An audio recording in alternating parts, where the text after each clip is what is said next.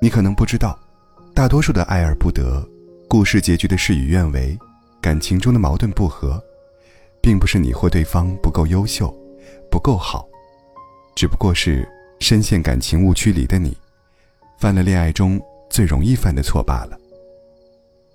你说他到底爱不爱我？如果他不爱我，为什么不肯直接告诉我？这是后台留言中被问的最多的两个问题。有一位读者也曾因为这两个问题耿耿于怀很久。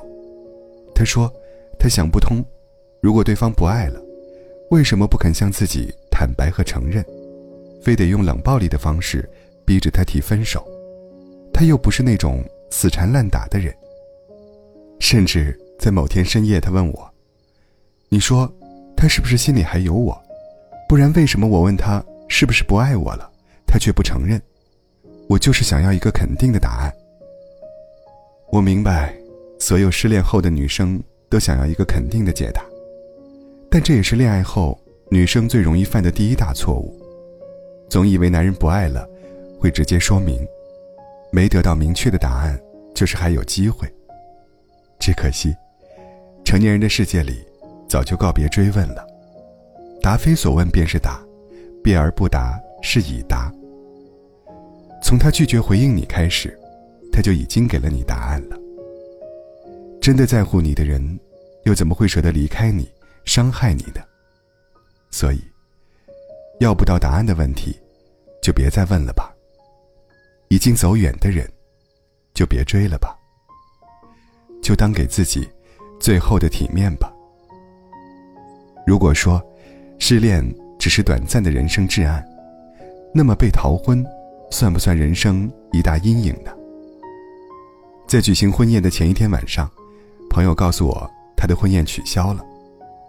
他哭着说：“我的新郎跑了，他说他配不上我，不想耽误我一辈子。”其实从一开始他就错了。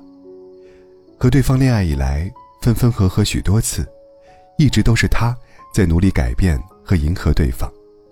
本以为苦心经营了三年。终于能唤醒对方了，没想到，对方却在婚宴前夕给了他人生最致命的一击。他哽咽着说：“原来不是所有的真心都能换来真情的。”只能感叹，女孩子呀，总是容易犯了恋爱中的第二大错，就是误以为真心可以换来真心。但在这个世界上，唯独感情。不是努力了就有回报，也并不是你满腔热血付出真心，就能得到对方的真心。希望这一次，你能明白，深情给错了人，就会变得一文不值。人可以摔跤，但不能总在同一个地方跌倒啊。或许在恋爱这件事情上，女生都是天生的幻想家，比较天真浪漫。只是遗憾的是，幻想有多完美，现实就有多残酷。毕竟相爱容易，相处难。可到底难在哪儿呢？我的朋友小莫，今年年初脱单了。她听说闺蜜的老公平时总会为她下厨，还会为她整理衣物，于是回家后，她也就要求男友学习做饭和整理衣物。在她想来。别人男友会什么，她的男友就得会什么。因为这些琐碎的事，他们闹了不少别扭。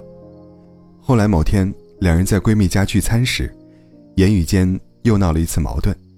她男友坦白说：“他总是觉得我什么也不会，不如别人家的老公男友。可是他大概忘了吧？